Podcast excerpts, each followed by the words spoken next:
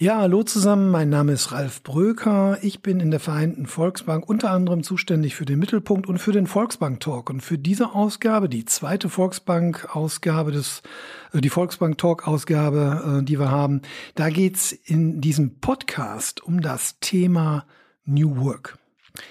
Und äh, wir haben dazu drei Gäste eingeladen. Einmal Alina Fockenberg, dann Michael Wesker und den Oliver Helmke. Und äh, was ich außerdem noch gemacht habe, ist, ich habe in eine Internetseite geschaut, die heißt Karrierebibel. Und da habe ich überhaupt erstmal nachgeschaut, was heißt denn eigentlich, was ist denn eigentlich New Work? Und da steht folgender intelligente Absatz. New Work steht für einen strukturellen Wandel der gesamten Arbeitswelt, geprägt durch Digitalisierung und Globalisierung. Im Zentrum stehen die veränderten Bedürfnisse von Arbeitnehmern. Die neue Arbeitswelt steht für größere Selbstständigkeit, persönliche Freiheit und Einbeziehung in Entscheidungen. Arbeit ist im modernen Ansatz ein sinnstiftender Bereich des Lebens, in dem man sich verwirklichen kann. Das hänge ich jetzt hier an einem großen Schild in unserer Graukaue, wo wir heute den Podcast für den Volksbank Talk aufnehmen, wo ich aber vor allen Dingen erstmal meine Gäste begrüße. Hallo, Alina Fockenberg. Hallo zusammen. Äh, ja, mein Name ist Alina Fockenberg, hast du ja schon gesagt, äh, 29 Jahre alt und jetzt seit etwas über einem Jahr im Innovationsmanagement tätig in der Vereinten Volksbank. Davor schon ein paar Jahre länger bei der Volksbank unterwegs, aber genau, seit der Zeit bin ich jetzt da unterwegs und äh, vers da versuchen wir viele tolle, coole Sachen zu machen, über die wir vielleicht nachher noch ein bisschen intensiver reden. Ja, und ich freue mich auf den Austausch heute mit Ihnen und euch. Ja, und dann ist da der Oliver Helmke. Ja, hallo zusammen. Mein Name ist Oliver Helmke. Ich komme aus Bottrop, bin also bin auch hier geboren, komme also aus der Region und mache so ein bisschen was im Baubereich. Uh, vor allem Projektentwicklung, uh, sehr gerne auch Sozialprojekte und das Thema New Work, Coworking trifft uns und betrifft uns an vielen Stellen. Und ich bin auch gespannt über dieses neue Format und uh, freue mich. Der dritte im Bunde, Michael Wesker. Ja, ich bin Michael Wesker, ich bin Geschäftsführer der Ludec PKS GmbH ansässig hier in Dorsten. Wir sind, ein Unternehmen, das Ladungssteuer konstruiert und produziert und wir haben gerade im letzten Jahr ein neues Bürogebäude bezogen und die Konstellation und der Aufbau dieses Bürogebäudes trifft genau dieses Thema, denn wir haben uns genau Gedanken gemacht, wie bauen wir es auf, wie können wir unseren Mitarbeitern ein optimal, eine optimale Arbeitsumgebung geben. Also drei verschiedene Ansätze, wie man denn mit New Work umgehen kann, als Dienstleister, als Arbeitgeber, als Arbeitnehmerin. Ich glaube, das kann eine ganz interessante Runde werden, und zwar genau dann, wenn Sie und ihr aus eurem, aus Ihrem Alltag berichten. Alina, du hast mitgemacht bei Projekten im Haus. Du bist dann ins Innovationsmanagement gegangen seitdem ich dich da sehe, kriege ich immer wieder Begriffe um die Ohren gehauen. Da geht's um Agilität, da geht's um Innovation etc. Was macht ihr denn da eigentlich? Was ist daran jetzt New Work? Ja, also man muss ja vielleicht vorweg mal sagen, dass New Work, auch wenn das Wort New drinsteckt, ist New Work ja nichts total Neues, sondern es gibt schon, den Ansatz gibt es schon ein bisschen länger. Du hast es gerade vorgelesen das erwächst im Endeffekt aus diesem Thema Globalisierung, Digitalisierung und da hat man einfach irgendwann gemerkt, die Welt dreht sich schneller, als man vielleicht selber mal im Unternehmen unterwegs ist. Und ja, wir haben einfach irgendwann festgestellt, dass wir diese Abteilung gründen müssen. Das haben zwei Kollegen aus dem Unternehmen bei uns, ähm, haben sich dafür entschieden, das nach vorne zu treiben.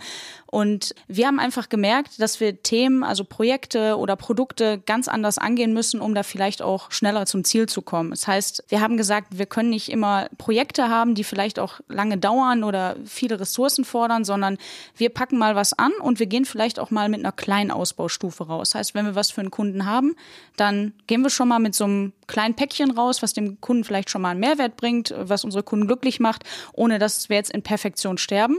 Und wir in unserer Abteilung versuchen mit noch ein paar anderen Kollegen, also ich bin da nicht alleine, sondern natürlich mit noch ein paar anderen, vor allem Kolleginnen. Und genau, wir versuchen da verschiedenste Themen auch ganz vernetzt in in, die Bank hinein einfach nach vorne zu treiben. Und das geht also ja vom Finanzprodukt, wie zum Beispiel dem Vereinte Volksbankzertifikat für Mehrwald bei uns in der Region, bis hin zu digitalen Unterschriftenpads. Also da ist ja wirklich eine ganz große Bandbreite. Genau, also im Endeffekt schauen wir an, wir haben so eine Art Ideenpool ähm, oder Themenpool, wo wir regelmäßig bewerten, was ist gerade wichtig, was hat eine Priorität, was können wir vielleicht schnell für den Kunden zur Verfügung stellen. Und das Interessante ist wirklich, dass es von bis ist. Also das finde ich auch so toll an unserer Abteilung, dass wir wirklich vom Projekt zu Projekt ähm, im Endeffekt von Innovation zu Innovation was anderes einfach haben. Ähm, und das bedeutet auch für einen selber, deswegen macht mir das auch so viel Spaß, man kann sich immer neuen Herausforderungen stellen und muss auch immer neue Perspektiven einnehmen und vor allen Dingen immer wieder sich selber darauf berufen, dass man die Kundensicht auch einnimmt. Also das ist, glaube ich, das Allerwichtigste, dass man nicht in seinem Tunnelblick bleibt, sondern dass man immer wieder einmal einen Schritt zurückgeht, die Kundensicht einnimmt und von der erstmal versucht zu denken. Und wie du schon sagst, da kommen ganz viele interessante verschiedene Projekte raus. Im Moment haben wir zum Beispiel das Thema, dass wir gesagt haben, äh, Thema Nachhaltigkeit, wir wollen weniger Papier benutzen. Ähm, wie können wir das lösen und haben ähm, Unterschriftenpads eingeführt und da werden jetzt immer mehr Filialen aufgerüstet, dass der Kunde zum Beispiel einfach digital unterschreiben kann. Also das sind so kleine Ausbaustufen, die wir da vorantreiben. Herr Wesker, wir sind mit der Vertreterversammlung bei Ihnen gewesen. Ähm, alle, die gekommen sind, hatten eigentlich erwartet, na ja, also wir sind da ja jetzt in einem eher handwerklichen Betrieb, industriellen Betrieb, ähm, da wird's bestimmt ähm, so aussehen, wie halt äh, so aussieht. Es wird bestimmt alles ähm, mit schweren Maschinen, Öl, Dreck etc. pp. Und dann kommt man da in eine Riesenhalle, alles tippitoppi organisiert, alles super sauber, super ordentlich. Wir haben da eine fantastische Vertreterversammlung gehabt, haben ganz viel Lob dafür bekommen. Allerdings 50 Prozent Minimum davon ist ja ein Lob für Ihr Unternehmen, weil Sie haben Danke. Arbeit da definitiv anders organisiert. Ne? Ja, das war unsere Herausforderung. Wir saßen eigentlich in einer, einer Nebenbaracke und haben dort nur unser Konstruktionsbüro gehabt und standen äh, vor der Herausforderung, ähm, mehr Platz zu schaffen für unsere Mitarbeiter, ähm, eventuell auch auszubilden. Und das war unter den Bedingungen nicht möglich. Und daraufhin hatten wir uns entschlossen, eine neue Produktionshalle zu bauen und ein neues Bürogebäude. War natürlich ein großer Schritt. Volksbank war unser Partner bei der Finanzierung. Ähm, und äh, klar, wenn man diesen Schritt geht und äh, sich komplett neu aufstellt, sowohl äh, in der, im Büro als auch in der Produktion, ähm, muss man überlegen, wie organisiere ich die ganze Produktion, wie organisiere ich die Abläufe. Und da kann man es nicht schludern lassen. Da muss man ganz klar Regeln festlegen und muss definieren, wie sind die Abläufe. Und äh, wenn man eine Produktion hat, dann muss die auch ordentlich sein, muss die sauber sein. Erzählen Sie doch mal kurz, was Sie genau produzieren. Ja, wir produzieren Transportgestelle aus Stahl. Das sind äh, Ladungsträger, mit denen Produkte für große Kunden von einem Ort zum anderen transportiert werden. Und ähm, wenn, die, wenn die Transportgestelle leer sind, gehen sie wieder zurück, werden neu verpackt. Neu, und auf den Ladungsträgern ist genau das angeordnet, was im, äh, in bestimmten Arbeitsschritten benötigt wird. Also Mehrwegladungsträger, Pendelladungsträger, ähm, Wertschöpfung äh, spielt da eben auch mit rein. Wir versuchen äh, Einwegverpackung zu vermeiden, sodass alle Materialien des Kunden sicher von A nach B transportiert werden können. Und wie muss man sich das vorstellen von der Größe her? Sie haben äh, keine Schuhkartons, sondern Sie haben richtig große Transport. Äh, wie sagen Sie, Ladungsträger? Ladungsträger, sehr genau. gut, gut aufgepasst. Ja. Ladungsträger, Transportgestelle, ganz genau. Ähm, Sie können eine Europalette nehmen und da passt alles drauf. Aber alles, was größer eine, als eine Europalette ist, muss auch sicher verpackt werden. Und äh, wir haben äh, Ladungsträger, die haben Dimensionen von 6 Meter mal 2,40 Meter, 2,40 Meter Lkw-Breite.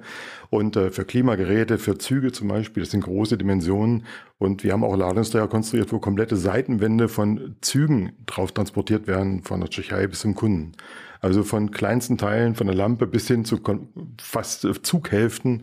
Dafür konstruieren wir Ladungsträger in unserer Konstruktionsabteilung und wir fertigen die bei uns auch. Mhm. Und seit wann fertigen Sie die an diesem Standort mit diesen neuen, ja, wo man sagen, Prozessen und neuen Möglichkeiten? Wir fertigen die seit ähm, zwei Jahren bei uns wirklich selber. Wir arbeiten auch mit vielen Partnern in Deutschland zusammen, die auch für uns bauen, aber mit, an unserem Standort jetzt auch seit zwei Jahren.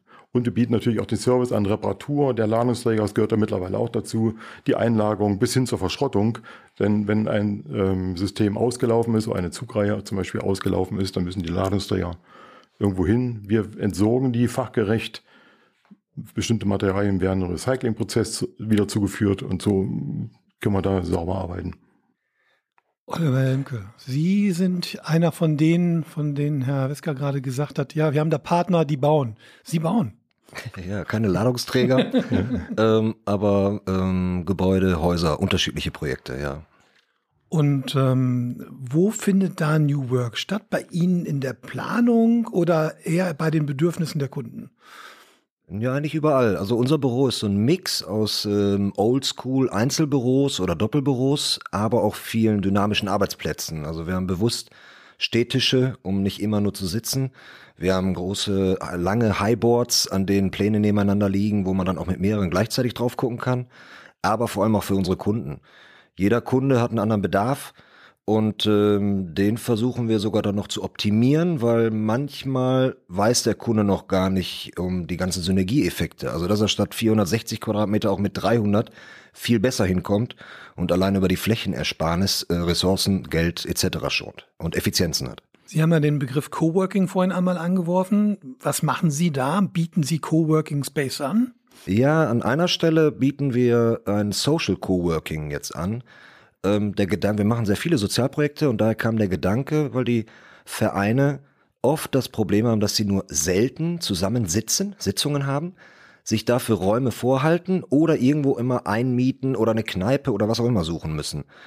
Und wir bieten an, dass die über äh, diese Räume gemeinsam, also mehrere Vereine nutzen können und das rundum sorglos ist. Also da ist eine Kaffeeflat, eine Wasserflat, Strom, Reinigung ist alles mit drin. Ähm, dann gibt's eine App als Zugangskontrolle, man bucht sich ein, dann ist das Schloss vorne geöffnet und übers Handy öffnet man die Tür. Ähm, das ist die technische Synergie, die wir dort erreichen. Und viel wichtiger ist noch die inhaltliche Synergie, weil die voneinander profitieren im Austausch. Also es gibt Vereine, also ich weiß es auch durch mein eigenes Vereinsleben, es gibt Vereine, da ist es teilweise eine Herausforderung, jemanden auf 450 Euro einzustellen und der aus dem nächsten Verein sagt, gib mir die Sozialversicherungsnummer, mache ich eben fertig. Und dann gibt's Vereine, da sind Leute, die schreiben einmal im Jahr an den Bund, äh, schildern ihre Mildtätigkeit und Gemeinnützigkeit und kriegen 10, 15.000 Euro als Spendezuschuss für die guten Projekte. Und das, die Information, das Wissen kann weitergetragen werden. Und somit haben wir einen Effizienzhebel im Austausch, der natürlich cool für die Region ist, was uns am meisten begeistert. Was ich so raushöre, ist, dass also Coworking mehr ist als jetzt nur, sag ich mal, ähm, sich einmal Gedanken machen, sich dann in diesem Prozess hinsetzen, in diesen Räumen hinsetzen und dann arbeitet man eben normal weiter, sondern eigentlich startet doch da eine Entwicklung, oder? Ja, die, die inhaltliche Aspekte ist die wichtigste. Also man schafft, glaube ich, einmal eine Struktur, die alles bieten muss, wie Highspeed, WLAN und so weiter und so fort, also Datenverbindungen, das, was eigentlich heute alles schon selbstverständlich ist. Und dann ist es ein dynamischer Prozess, der vom Austausch der unterschiedlichen Menschen profitiert. Und Coworking sagt man, glaube ich, immer, wenn Fremde aufeinandertreffen. Aber ich glaube, das passiert ja, wie gerade ja. schon gehört, auch bei fast allen mittelständischen Firmen, dass man von diesen statischen Arbeitsplätzen weggeht zu dynamischen. Also ich sag mal, wenn ich zehn Leute habe in einer Abteilung oder einer Firma, wovon sowieso fünf im Homeoffice oder im Außendienst tätig sind, reichen eigentlich auch fünf bis sechs Arbeitsplätze, und ich habe auch nicht mehr einen 20 Kilo Monitor, sondern ich habe einen Laptop oder ein kleines äh, iPad oder sowas, so dass ich dann auch viel dynamischer werde in den Teams, in den Vorankommen der Themen, der Projekte und so weiter. Herr Wesker habe ich gerade intensives Nicken gesehen. Ja, man, man, muss nicht, man muss nicht fremde Mitarbeiter oder fremde Leute zusammenführen, äh, sondern auch äh, es ist ja schon so, dass man Mitarbeiter aus einem Bereich, auf verschiedenen Bereichen zusammen, zusammen hat. Und wir haben jetzt äh, einen Open Space, wo es schon interessant ist zu sehen, wie sich plötzlich Leute, wenn ein, ein, ein Mitarbeiter hat ein Thema auf dem Tisch, wie sich Leute zusammentun und dieses Thema lösen, gemeinsam. Hätte ich ein Büro, wo äh, fünf Zimmer sind, in jedem Zimmer sitzen zwei Leute, dann, die würden sich einschließen, würde ich diese Effekte alle gar nicht haben. Also dieses offene Miteinander kommunizieren können, das ist sehr viel wert und das nutzen wir auch. Auch wir, unser Geschäftsführerbüro zum Beispiel, ist offen zu diesem äh, Open Space, so dass so, solange ich nichts zu tun habe, wo, wo ich die Tür zumachen muss. Aber ähm, man hat offene Kommunikation, eine sehr gute Kommunikation und es ist ein ganz anderes Miteinander, als wenn man die Tür abschließt und zwei Leute sitzen in einem Raum. Auch in der Volksbank gibt es ja dieses Prinzip, ne? Ich glaube, das hat ganz viel mit Werkstätten zu tun. Ganz genau, mit Werkstätten und tatsächlich, ähm, wenn ich nochmal einen Schritt zurückgehe, ähm, mit unserem Büro im Innovationsmanagement, das ist tatsächlich auch so aufgebaut. Das ist bewusst so gestaltet worden, dass es zum Beispiel eine Kombination aus Homeoffice und Vorortarbeit ermöglicht. Wir haben da hohe Arbeits-, also sowas, High Desk nennt sich das, glaube ich, so ähnlich wie bei euch, Stehtische, wo man viel stehen kann, wo man sich austauschen kann. Wir haben Gruppentische, aber wir haben auch mal ein Büro, wo man sich, wenn man mal konzentriert arbeiten muss, mal einschließen kann. Also das ist total flexibel und ich glaube, der Punkt Flexibilität ist da einfach das Wichtige. Und äh, genau wie du sagst, ähm, die sogenannten Innovationswerkstätten soll ich das kurz erklären? Bitte. ähm, und zwar ist es so, wenn wir ein ähm, Projekt ins Leben rufen oder eine Innovation haben, dann gehen wir damit ganz transparent und offen um. Das heißt, wir kommunizieren das in unserer Mitarbeiterschaft und fragen auch offen danach, wer hat Bock da mitzumachen und gehen wirklich danach, wer hat da Lust drauf und nicht, wer ist jetzt gerade der Experte dafür, sondern wer hat da Bock drauf. Und da merken wir einen totalen Zugewinn, weil die Leute, die da Bock drauf haben, tragen es auch nachher viel besser in die Mitarbeiterschaft und haben einfach auch, also die sind einfach auch schneller und effektiver wenn die daran arbeiten, wenn die daran auch Spaß haben. Dann schreiben wir aus, ähm, da muss man sich bewerben. Das ist jetzt kein komplizierter Bewerbungsprozess, sondern man sagt einfach, ich hätte Lust drauf, meldet sich. Und dann werden ganz gemischte Teams zusammengestellt. Das haben wir gerade auch schon gehört, was das für Vorteile gibt. Das heißt, die Teams werden zusammengestellt und erarbeiten dann ganz zielgerichtet in diesen Innovationswerkstätten dieses Thema. Und Ziel ist tatsächlich in sogenannten Sprints, das sind dann, können wir vielleicht nachher nochmal drauf eingehen, das sind dann ganz kurze Einheiten, meist ein halber Tag oder ein Tag, wo wir uns ganz zielgerichtet dahinsetzen und dieses Thema erarbeiten in kleinen Arbeitspaketen und dann auch sehr schnell zum Ziel kommen. Also da haben wir jetzt schon einige Erfahrungen mit gemacht. Es klappt echt richtig gut. Nee, lass uns gleich bei diesem Thema äh, Sprint bleiben. Bei dieser Arbeitsform ist ja eine Methode, dann auch tatsächlich eine bestimmte Aufgabe zu lösen. In dem Fall heißt Sprint ja in einer kurzen Zeit eine ähm, Fragestellung nicht nur äh, zu analysieren, sondern auch schon ein Ergebnis zu haben, das man dann auch konkret und sofort umsetzen kann. Wie ist das bei Ihnen? Wie ist das bei euch? Ähm, arbeitet ihr auch mit solchen Methoden, die dann auch einen Namen haben und sagen, heute machen wir einen Sprinttag oder ist das irgendwie anders organisiert? Ja, wir haben, wir haben ein WUP. Das könnte man ja, ja Weekly cool. Update zum Beispiel nennen.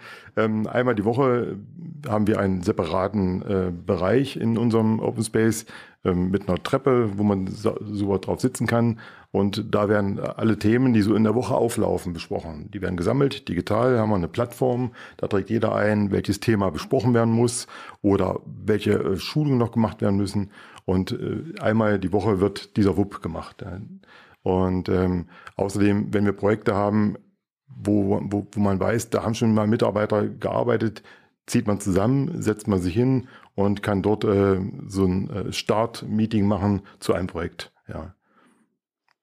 Dafür, dazu braucht man Räumlichkeiten aber. Ne? Mhm. Also man braucht Räumlichkeiten, um Leute separat zu setzen oder damit die Mitarbeiter sich ja mal in Ruhe zu zweit, zu dritt zusammensetzen können. Think Tank zum Beispiel ist eine Lösung, was eigentlich sehr, sehr gut funktioniert. Also wir haben diese modernen Dinge auch, aber sind noch bei altem Wording. Also bei uns ist auch, sind das die Joe-Fixe und dann ist es quasi ein kurzes Brainstorming, was glaube ich in etwa das gleiche von einer Ideenfindung und beim Sprint geht es ja auch um eine kurze Umsetzung. Ähm, das machen wir sehr ähnlich. Bei uns ist es aber viel interessanter, wir kriegen ja viel mehr mit von unseren Kunden, Mietern, äh, die dann zum Beispiel kommen und sagen, wir wollen eine neue Zentrale aufmachen und dann heißt es nicht mehr Büro, sondern Working Club. Und die Abteilungen, die haben dann äh, alle eine Homebase, wo dann ein paar Tische aneinander stehen.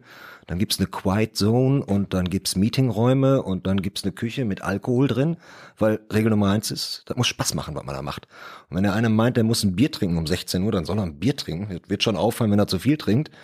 Also diese Work-Life-Balance, die ja gar nicht mehr zu unterscheiden ist, weil das ist ja eigentlich eine übergreifende Balance, die muss man erzeugen und das ist total spannend, weil wir es von unterschiedlichen Firmen, also Textilern, Einzelhandel, sozialen Firmen mitkriegen und dann für uns auch gut filtern können, was daran wirklich cool, weil jeder braucht auch ein bisschen was anderes in seinem Business.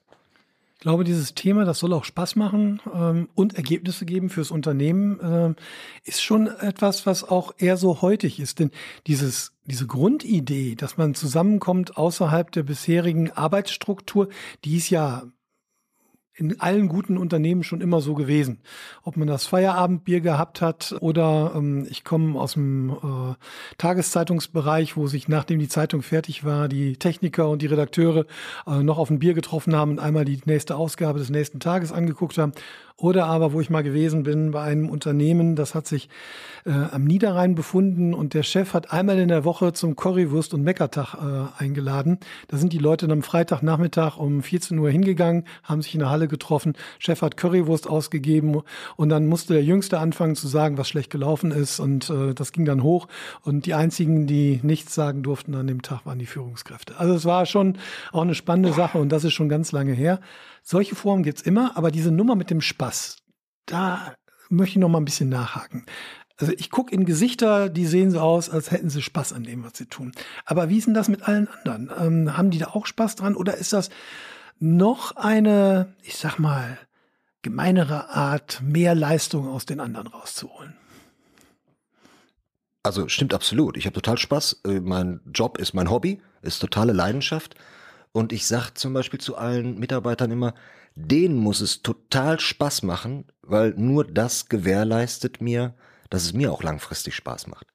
Und man muss ja eigentlich nur gucken, wie, ich, wie ist welcher Betrieb aufgestellt, welche Ziele hat ein Betrieb und passen die Wünsche, Ziele, Fähigkeiten und äh, die Dinge, die halt die Menschen gerne machen, die jeweiligen Personen, passen die zu dem Betrieb. Und dann passt der Haufen auch zusammen und dann hat man quasi, also ich würde sagen, wir haben ein familiäres Klima und haben Spaß daran. Und so ähnlich wie Alina das vorhin sagte, man fragt dann, ey, wir haben ein neues Projekt, wer hat Bock auf das Projekt? Und es kommt selten vor, dass man bestimmen muss, wer Bock hat.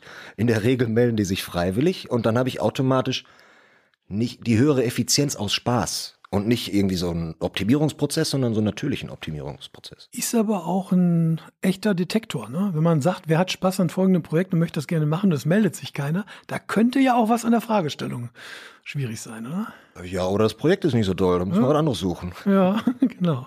Ja. Wie ja, das? Ja. Genau, es, es, kommt ja auch so ein bisschen aufs Projekt an. Ne? Der eine hat mehr Spaß an dem, der andere hat mehr Spaß an dem. Und ich glaube, da kann man halt einfach auch über verschiedene Projekte auch verschiedene Leute dazu motivieren. Und ich gebe dir recht, das ist nicht immer ein Selbstläufer. Also man muss dann halt auch schon gucken, äh, was machen wir mal, wenn sich immer nur dieselben Leute bewerben, weil die vielleicht auch mal mitgemacht haben, gesagt haben, das ist cool. Aber wir haben dann auch gemerkt, dass diese Leute dieses positive Erlebnis dann in ihre Teams mittragen und das so ein bisschen einfach auch mal so in, in der Mittagspause oder zwischendurch mal, ey, ich habe da am Projekt mitgearbeitet, es hat total Spaß gemacht, bewerb dich doch mal, trau dich mal. Der eine oder andere denkt sich dann vielleicht, kann ich das überhaupt, sollte ich das? Aber das ist gar nicht der Punkt, ob man etwas schon vorher perfekt kann. Deswegen, wir suchen ja nicht uns die Spezialisten raus. Dann könnten wir es so machen wie vorher, sondern das ist ja eben genau der Punkt. Und die Leute, die vielleicht in diesem Thema, für das wir dann ausschreiben, gar nicht so tief drin sind, fachlich gesehen, die können dann wiederum die Kundenperspektive einnehmen. Ist doch auch nicht verkehrt. Also das befruchtet sich eigentlich total gegenseitig. Das ist so meine Meinung dazu. Wie ist eigentlich das mit dem dezentralen Arbeiten? Wir haben vorhin schon mal so gehört, Homeoffice, wir haben gehört, äh, im Betrieb zusammenkommen, Einzelbüro haben, unterschiedliche Arbeitsplätze. So nach dem Motto, das ist mein Schreibtisch, mein Reich, da kommt keiner dran und von hier aus regiere ich alles. Das ist nicht mehr zeitgemäß, oder? Ja, bei uns ist natürlich so, die Konstrukteure brauchen entsprechende Technik, die brauchen auch einen großen Monitor. Also haben die auch ihre Arbeitsplätze. Aber Corona-bedingt mussten wir auch äh, auf das Thema Homeoffice äh, ausweichen. Ich hätte nie gedacht, dass es funktioniert, aber man war halt gezwungen und äh, es ging. Wir haben dann äh, mit einem gewissen Aufwand VPN-Verbindungen aufgebaut so dass die Leute zu Corona-Zeiten auch von zu Hause aus arbeiten konnten. Und das war sehr gut. Heute nutzen wir es immer noch, um auch den Mitarbeitern entgegenzukommen. Es kann immer sein, jemand äh, muss zu Hause bleiben aus irgendeinem Grund, äh, Arztbesuche. Dann kann er zu Hause arbeiten, geht zum Arzt, kommt wieder und macht aber eine halbe Stunde länger. Und äh, alle sind zufrieden und wir haben die Arbeit geschafft. Also das Homeoffice kommt auch nicht bei jedem unbedingt gut an. Also ich habe Mitarbeiter, die sollten vier Wochen Homeoffice, nach zwei Wochen haben sie gesagt, kann ich wieder zurückkommen. Es geht, ich bin so genervt zu Hause. Also nicht jeder, nicht jeder mag es, nicht jeder kann es und auch nicht jeder ist effektiv zu Hause. Das ist, gibt, da sind wir doch alle Individuen und jeder hat seine eigenen Vorstellungen vom, vom Arbeitsplatz, von Arbeitsweise und auch vom, vom Umgebung, von Team und so weiter. Ja, absolut. Also keiner, keine Mama, kein Papa kann dem kleinen Kind erklären, ich bin zwar hier, aber ich bin nicht da. Und wenn das Kind über den Tisch tanzt, dann macht das Arbeiten im Büro. Man freut sich aufs Büro. Allerdings, wenn man jetzt diese Belastung nicht hat, gibt es mit Sicherheit Effizienzen, die im Homeoffice wirklich cool sind, also dass Leute dann wirklich produktiv und effizient sind, weil sie weniger abgelenkt werden, so dass ich glaube, die Mischung macht's. Die ist bei jedem anders. Die Mischung aus einem festen Arbeitsplatz, von mir aus auch noch vereinzelt dieser Oldschool-Schreibtisch mit eigenem Rollcontainer, ähm, diesen dynamischen Arbeitsplätzen, vielleicht sogar Coworking Spaces, wenn einer ein Pendler ist, der sowieso weit äh, fahren muss, und einer Schippe Homeoffice. Und da findet jeder seine eigene Effizienz. Manchmal muss der Arbeitgeber vielleicht ein bisschen helfen. Also es gibt ja, Elon Musk hat doch letztens gesagt, ich will kein Homeoffice mehr, alle, die sollen woanders so tun, als wenn sie arbeiten. Das sehe ich gar nicht so. Ähm, vereinzelt wird es das geben, aber das äh, wird man eigentlich normalerweise an irgendwelchen Zahlen, Effizienzen, Ergebnissen messen können und dann drüber reden können. Ja klar, ist natürlich, wenn man so zum Beispiel in der Volksbank schaut, äh, im Service wirst du keinen Home-Arbeitsplatz mhm. haben. Homeoffice geht dann nicht, ne? Wenn jemand in die Bank kommt und Unterstützung braucht, da braucht er das persönliche Gespräch. Aber wenn ich diesen Text über den Podcast heute für den Mittelpunkt schreibe, da bin ich doch besser zu Hause, ungestört, äh, habe mir die Tasse Kaffee gemacht und äh, kann dann 90 Minuten mal so richtig mich da in diesen Podcast, den wir gerade aufzeichnen, vertiefen und bin dann hoffentlich sogar schneller fertig, als wenn ich im Büro sitze, regelmäßig von einem Telefon gestört werde. Naja, was heißt gestört? Das ist ja wahrscheinlich auch was Wichtiges. Ne? Ja, kann ich nachvollziehen. Was ich auch raushöre, ist, es kommt unglaublich viel darauf an, dass die Mitarbeiter, äh, die Mitarbeiterinnen da mitziehen, dass die selbstständig äh, ihre Situation beleuchten und sagen, was ist gut für mich, was ist gut fürs Team, was ist gut für den Betrieb. Oder irre ich mich da? Braucht es also eigentlich weiterhin den gut geführten, knallharten Befehlsbefolger? Äh, ja, Führung, die Führung ist anders. Ja, ich denke mal zu meiner äh, Zeit, als ich angefangen habe, etwas zu lernen, da gab es dann eine Ansage und keine Diskussion. Heute ist der, ist der Führungsstil ganz anderer. Und man muss, man muss es auch lernen. Also man muss auch lernen, Leute im Homeoffice zu führen, zu leiten, zu lenken, zu informieren, mitzunehmen. Das passiert gerne. Man spricht mit den Leuten im Büro und der im Homeoffice ist, den, den vergisst man. Ja, also Führung ist eine andere heutzutage und das Mitnehmen der Mitarbeiter ist, ist etwas anderes und ist nicht unbedingt einfacher. Ja, und auch im, im Open Space ähm, Disziplin ist durchaus wichtig. Wenn jeder äh, laut spricht äh, und einer will sich konzentrieren, da hat man ein Problem. Ja, also das sind, es ist ein anderes Arbeiten. Man muss plötzlich an andere Dinge denken, was aber interessant ist und jeden Tag neu macht. Ja, mir ist die ganze Zeit äh, so das Wort Vertrauen da in den Sinn gekommen, weil äh, ihr beide seid jetzt Führungskräfte und habt, habt ein Unternehmen und da muss man ja auch seinen Mitarbeitern ein Stück weit vertrauen, wenn man die ins Homeoffice lässt. Aber ich glaube, das ist dann oftmals, du hast es gerade gesagt, äh, mit dem Elon Musk-Beispiel, äh, du kennst deine Mitarbeiter, ihr seid, ich sag mal, das ist familiär bei euch und du weißt, du kannst denen vertrauen, die machen die gute Arbeit auch zu Hause. Und so habe ich das auch empfunden. Klar, der eine oder andere hat vielleicht mal so ein bisschen skeptisch geguckt, ne? Holt man sich da vielleicht noch mal einen Kaffee Kaffee zu viel oder fläzt man sich auf die Couch. Aber das, also das passiert tatsächlich wirklich nicht, weil ich habe da die Erfahrung gemacht, dass die Mitarbeiter, die ins Homeoffice gehen, sogar noch mehr das Gefühl haben, sie müssen zeigen, dass sie die Arbeit machen, damit eben dieser Eindruck nicht entsteht. Also so, so habe ich das wahrgenommen. Und ja, dieses Thema ähm, Hierarchien auch ist mir gerade eingefallen. Also zum Beispiel bei uns ist das so, wir haben ein tägliches Meeting, das nennt sich Daily, ist jetzt auch wieder so ein neumodischer Begriff, egal wie man es jetzt nennt, aber wir kommen jeden Tag 20 Minuten zusammen im Team und tauschen uns einfach ganz kurz aus, wer macht was, hat irgendwer Probleme und dann geht's auch rein wieder in die eigene Arbeit, jeder organisiert sich selbst, aber so verliert man den Kontakt zum Team nicht. Das finde ich super gut, weil das passiert dann nämlich nicht, dass man Leute vergisst, sondern man sieht sich halt, ob es jetzt digital ist und wenn wer Lust hat, kann er sich ja auch in unser Büro setzen oder zu zweit oder zu dritt treffen. Also da ist auch wieder das Thema Flexibilität dabei. Also diese Freiheit den Mitarbeitern zu lassen und ich glaube, dann kommen auch gute Ergebnisse dabei raus. Was ich sagen kann, ist, dass das Innovationsmanagement so ein bisschen auch Labor ist. Das heißt also, alle Dinge, die da ausprobiert werden, die gucken wir uns natürlich außerhalb des Innovationsmanagements auch interessiert an und schauen, was wir davon übernehmen können. Da gibt es zum Beispiel einige Dinge wie ein Kanban-Board oder solche Sachen. Auch die Art und Weise, wie wir uns mieten, dass wir also nochmal überlegen, ist es sinnvoll, vielleicht sich ständig digital zusammenzukommen, weil man an unterschiedlichen Arbeitsplätzen im Ort ist, äh, am Vorort ist, aber eben auch diese Plätze Plätze nicht verlassen kann. Und deswegen findet zum Beispiel ein, bei uns der Jour fix in der Unternehmenskommunikation immer über GoToMeeting statt. Auch wenn fünf von sechs außerhalb sind. Aber nichts wäre schlimmer, als wenn fünf Leute da präsent sind und einer ist über ein iPad zugeschaltet. Also das geht da nicht. Also von daher heißt es, wir treffen uns digital. Und Kanban-Board, auch so eine Technik, wo es früher hieß, ja, ich habe am Flipchart aufgeschrieben, was gemacht werden muss, ne, und einen Haken dran gemacht, was erledigt ist. Das hat sich ja auch dramatisch weiterentwickelt. Kanban-Board, ist das so ein Thema, äh, das bei Ihnen, bei euch eine Rolle spielt? Also das ist ja die Grundidee, dass man so eine zentrale Projekt- und Aufgabenverwaltung hat, wo man von außen drauf schaut. In meisten Betrieben wird das ja ersetzt durch die Unternehmenssoftware, ne? wo man einfach sagt, so, das sind die Dinge, die wir jetzt haben und auf die Projekte kann jeder drauf gucken und der Projektbericht, der geht eben aus dem System heraus. Und äh, für alle die, die so eine schöne Unternehmenssoftware nicht haben, hat man irgendwann mal das Kanban-Board erfunden. Früher war das eine Tafel mit Dingen, die man plant, Dingen, die man gerade organisiert. Dinge, die man äh, gerade umsetzt und die, die man geschafft hat.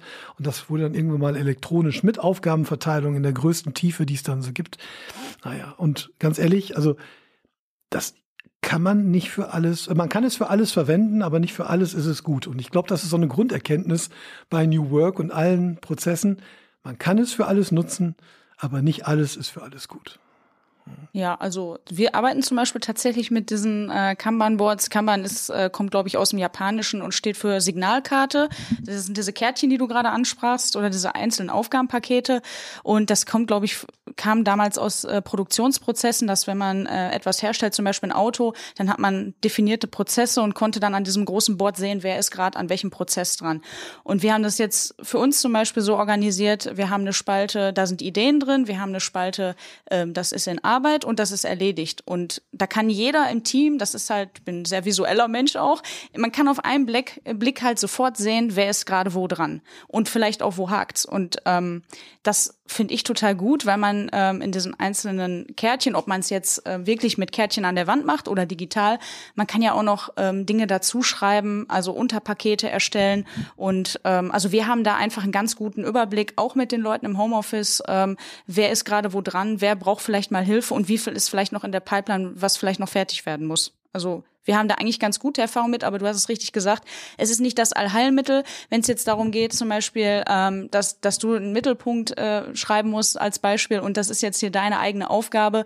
Klar kannst du deine Aufgabe dann ans Kanban schreiben, aber ähm, da, das ist ein Tool für eine Teamzusammenarbeit. Und ähm, wenn man da Einzelkämpfer hat, ähm, zum Beispiel, die wirklich nur für sich arbeiten, dann ist es halt einfach nicht das Richtige. Dann kann man besser eine To-Do-Liste zum Beispiel benutzen. Da muss man einfach gucken, wo, wo es gerade passt. Aber in Teamzusammenarbeit hat sich's bewährt, zumindest bei uns.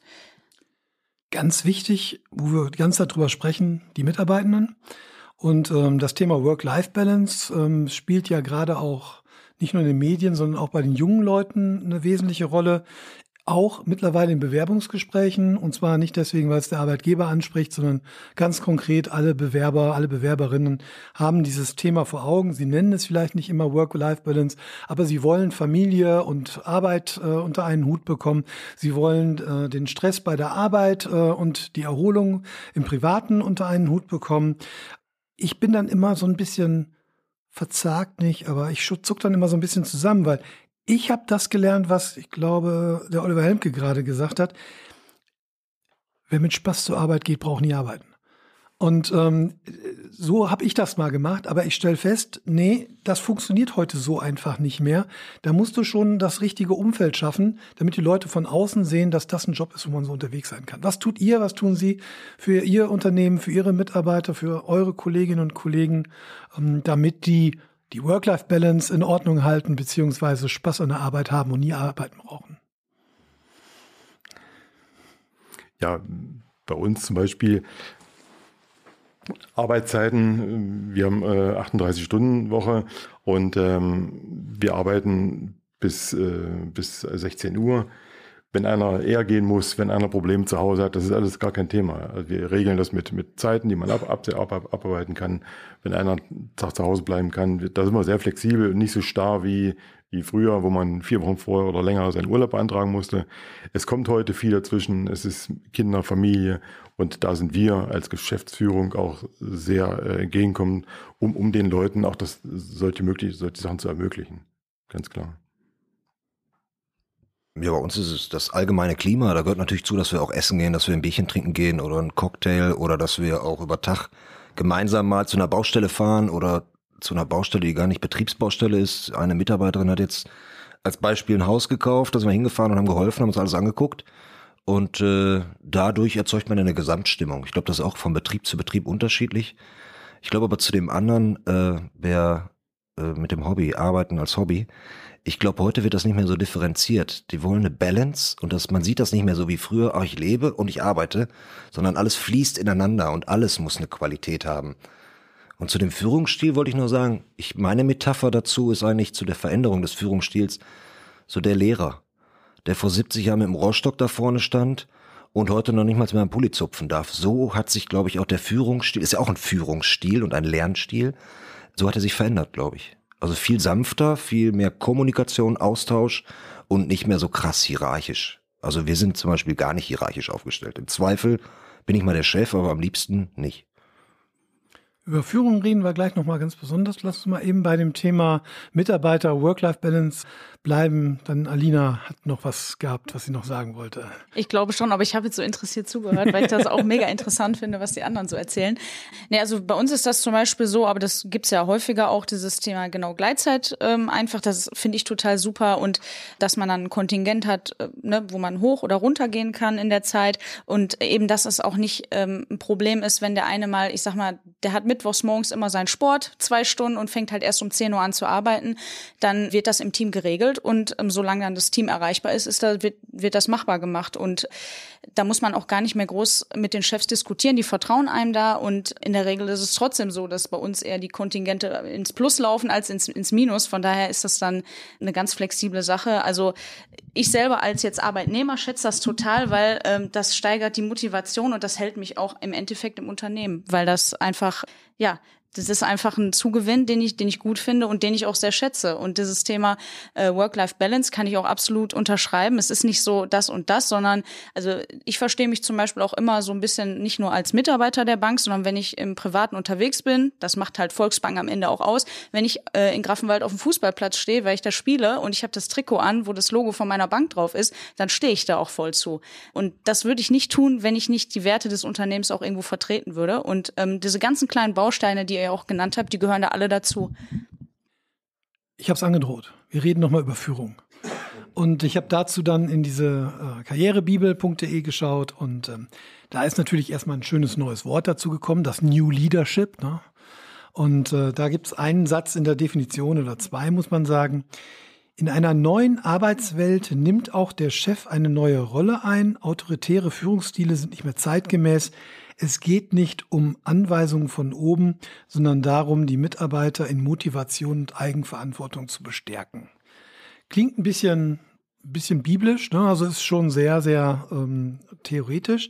Aber ein Punkt, der war ja vorhin schon mal von Ihnen ähm, genannt worden, da ging es um das Thema, man kann das nicht von oben einfach so aufdiktieren. Wie gehen denn die Kolleginnen und Kollegen damit um, wenn man mal so eine Führungsrolle einnehmen muss? Hat sich das deutlich geändert? Stellen die auch mehr in Frage? Reflektieren die da auch kritischer? Oder ist es eher so, dass wenn denn mal was kommt, dann muss es ja auch wirklich wichtig sein, dann machen wir das jetzt auf jeden Fall so? Ja, ich, ich war noch nie autoritär im Führungsstil. Deshalb ähm, habe ich den Vergleich, Vergleich nicht direkt. Aber ähm, es muss klar sein, einer trommelt und die anderen rudern. Und daran ändert sich eigentlich nichts. Wenn, wenn ich, der den Takt vorgibt, auch anfange mit zu rudern, dann kommen wir ins Chaos. Einer muss alles im Blick haben und das muss auch klar sein. Also man freundschaftlich ist alles, alles okay, man, man kann Bier trinken, aber wenn, wenn es entscheidende Dinge gibt, die, wo es keine Diskussion gibt, dann muss es umgesetzt werden. Mhm. Ja, also Hierarchien gibt es bei uns, ja, wir haben mit meiner Frau, wir sind Geschäftsführer, dann gibt es einen Projektleiter, aber wir sind und dann unsere Mitarbeiter. Wir sind alle eigentlich auf einer Ebene. Aber es muss noch einen Punkt geben, wo, wo es heißt, wenn der Chef etwas sagt, dann gibt es da keine Diskussion mehr. Bei uns gibt es eine Regel, Regel Nummer eins, einfach mal die Schnauze halten. das ist bei den Mitarbeitern, weil manchmal, äh, da gibt es eben nichts mehr zu sagen. Mhm. Ja, verstehe ich, aber ist bei uns ein bisschen anders. Also ich trommel und ruder und jeder trommelt und rudert je nach Projekt. Und eigentlich kommt es quasi nicht mehr vor, dass man den Chef raushängen lassen muss. Und wenn man das mal machen muss, also eine Entscheidung einfach treffen muss, solche Punkte gibt's, dann wird das akzeptiert, weil dann ist man auch betriebstechnisch oder teamtechnisch an der Stelle, wo jetzt einer eine Entscheidung treffen muss. Und das ist dann, wenn nicht der Teamleiter, dann aber auf jeden Fall der Geschäftsführer.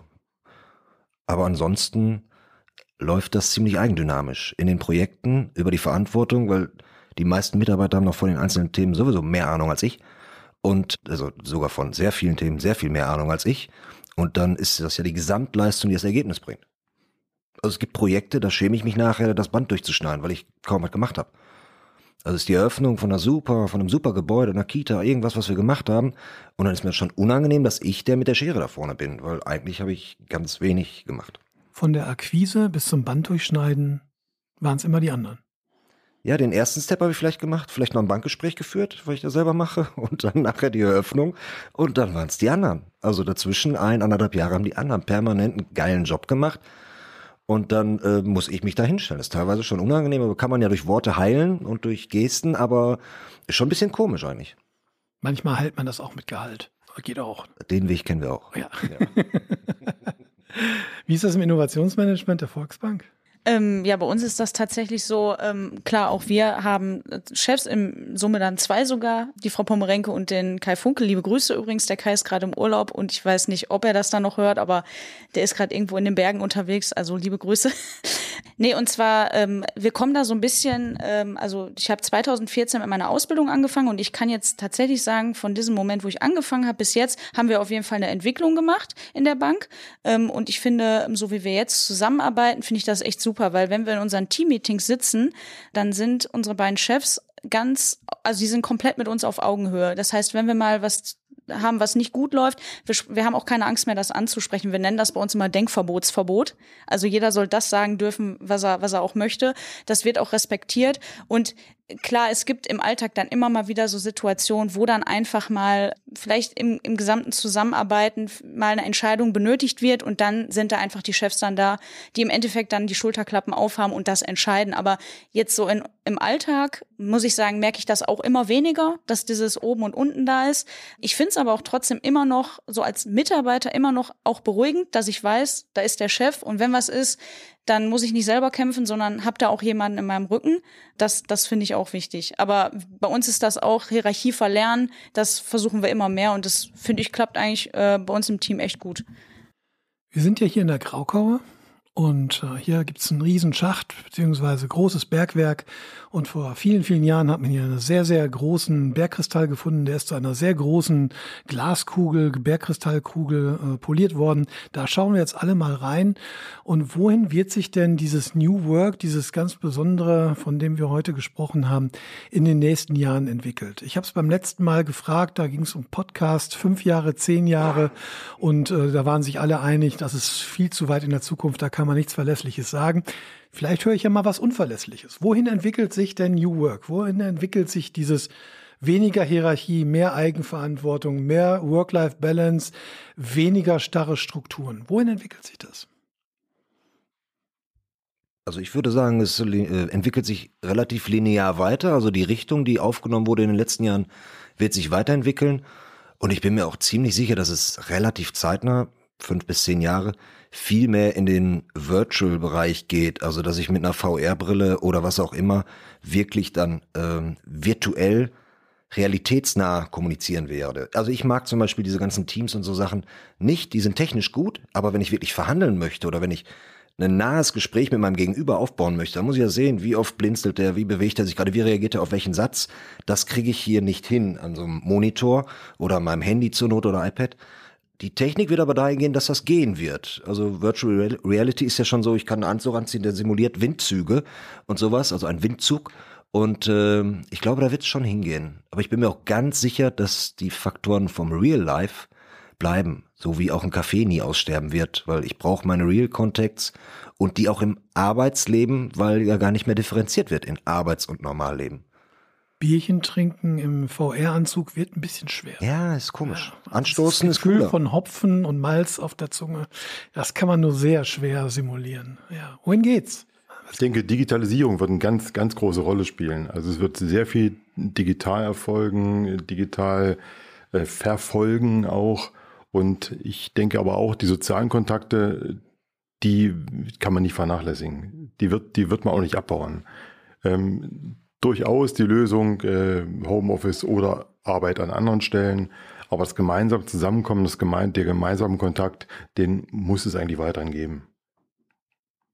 Ja, also bei dem persönlichen Kontakt bin ich auch dabei. Ich glaube, wir haben alle in Corona-Zeiten auch äh, zu schätzen gelernt, als mal wieder Konzerte oder Veranstaltungen stattgefunden haben, wie wertvoll das ist, auch so einfach so als menschliches Wesen, wie toll das ist. Ich glaube, dass wir noch gar nicht so richtig einschätzen können, wie die Geschwindigkeit zunimmt. Also ich glaube, dass das, was uns dann vielleicht auch mal hier und da die Beine wegziehen wird, ist so die Geschwindigkeit, wie sich alles entwickelt. Also wenn man mal äh, guckt, äh, diese Zyklen, wie sich was entwickelt vom PC zum Handy und so weiter, das wird ja immer kürzer. Und ich glaube, da muss man wirklich aufpassen, dass man da noch dabei bleibt. Und da werden auch noch die ein oder anderen Herausforderungen auf alle Branchen und Unternehmen zukommen. Und ähm, ich glaube, die, die Schnelligkeit ist so das, was für mich irgendwie so das Wichtigste ist.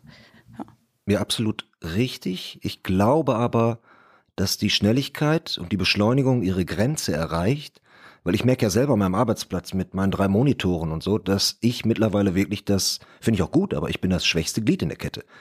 Also ist jetzt nicht so wie früher, man löst den Druckauftrag aus und wartet erstmal eine Minute, sondern alles funktioniert äh, super schnell und diese verkürzten Generationen und die Entwicklungsgeschwindigkeit, ich glaube, wir kommen an die Grenzen der persönlichen Machbarkeit. Damit meine ich einmal physisch, Synapsenverschaltung, aber auch vom Belastungslevel, so dass ich darauf wetten würde, dass der Begriff Entschleunigung zugunsten von Qualität über Job und Life und Pri Privatleben ganz stark zunehmen wird. Also es wird technisch möglich sein, weiter zu beschleunigen, aber in der Umsetzung wird eine Entschleunigung kommen. Würde ich darauf wetten. Also meine persönliche Meinung geht in zwei Richtungen. Das eine ist tatsächlich ganz stark orientiert an dem äh, Menschen, der an solchen Arbeitsplätzen unterwegs ist. Ein hochkomplex denkender, allumfassend beobachtender und analysierender Typ, der also in der Lage ist, dann auch noch Kommunikation auf Echtbasis mit Menschen zu treffen und dann auch noch Fachmann in seinem Gebiet ist. Das ist eine eierlegende Wollmilchsau, den finden wir heute schon nicht mehr auf dem Arbeitsmarkt. Ich glaube, dass es in fünf oder zehn Jahren nicht besser werden wird, sondern wir müssen zusehen, dass wir mehr Menschen den Zugang zu diesen neuen Arbeitsweisen, zu diesen neuen Techniken ermöglichen. Und dann gibt es eben meiner Ansicht nach in zehn Jahren nicht mehr ein Innovationsmanagement im Haus, sondern da ist naja, wahrscheinlich alles Innovationsmanagement und arbeitet in solchen Strukturen. Und es wird nicht einen geben, der ein Projekt leitet, sondern äh, der eine leitet dieses Projekt, der andere leitet jenes Projekt, weil man einfach an vielen verschiedenen Stellen Verantwortung haben wird. Das Zweite, was ich glaube, das hat viel damit zu tun, dass ähm, ich auch der Meinung bin, dass ähm, wir nicht, äh, ja, auf alle Ewigkeit hin in eine Richtung schneller werden können was unsere eigene Teams, was unsere eigene Arbeit vor Ort angeht, glaube ich, äh, ist schon sowas wie so eine Endstufe erreicht, was man den Leuten so zumuten kann. Merkt man auch daran, äh, dass Unternehmen schon darüber nachdenken, vier Tage in der Woche zu arbeiten statt fünf, ähm, dass Leute darüber nachdenken, die Arbeitsstunden zu reduzieren, weil sie ja doch immer zehn Stunden noch extra drauf machen. Ich glaube aber, dass die Kontakte zu den Kunden und zu den noch nicht, äh, noch nicht Kunden, die man hat, dass die also viel stärker in die Techniken reingehen werden, die wir heute erstmal nur für betriebsinterne ähm, Kommunikation und Arbeitsprozesse benutzen. Das heißt also, dass wir viel stärker zum Beispiel als Volksbank unsere Mitglieder und Kunden einbinden werden in diese Prozesse. Denken wir ja sogar schon drüber nach, wie man sowas machen kann. Ich glaube, dass das ähm, auch im Bauwesen, ich glaube, dass das auch im Handwerk, in der Industrie ähm, viel, viel stärker sein wird, dass man kurzzeitig auch mit externen zusammenkommt in solchen Strukturen und ganz selbstverantwortlich, aber auch mit viel Vertrauensvorschuss in solche Strukturen hineingehen lässt. Und die Silos, die wir heute haben, ich glaube, die werden maximal abgebaut. Also da wird wenig von übrig bleiben. Ich danke in diese Runde. Ich gucke in Gesichter, die zufrieden sind, hoffentlich alles gesagt haben. Wenn ich irgendetwas vergessen haben sollte zu fragen, ist jetzt die Gelegenheit, noch was zu sagen. Ansonsten sage ich an, von meiner Stelle aus äh, vielen Dank fürs Zuhören da draußen. Vielen Dank in diese Runde und hier nochmal die Gelegenheit, sich ebenfalls zu verabschieden. Ja, vielen Dank äh, auch für diese sehr nette Runde und interessante Runde. Danke und schönen Abend. Ja, ich fand es auch echt super interessant, die verschiedenen Blickpunkte sich anzuschauen und ja mal in einem Podcast-Studio wirklich zu sitzen, auch sehr cool. Und äh, vielleicht bleibt man ja noch mal in Kontakt, kann sich noch mal austauschen. Ich fand es sehr schön, danke. Ja, danke. Ganz neue Erfahrung, hat mir sehr viel Spaß gemacht und einen schönen Abend noch.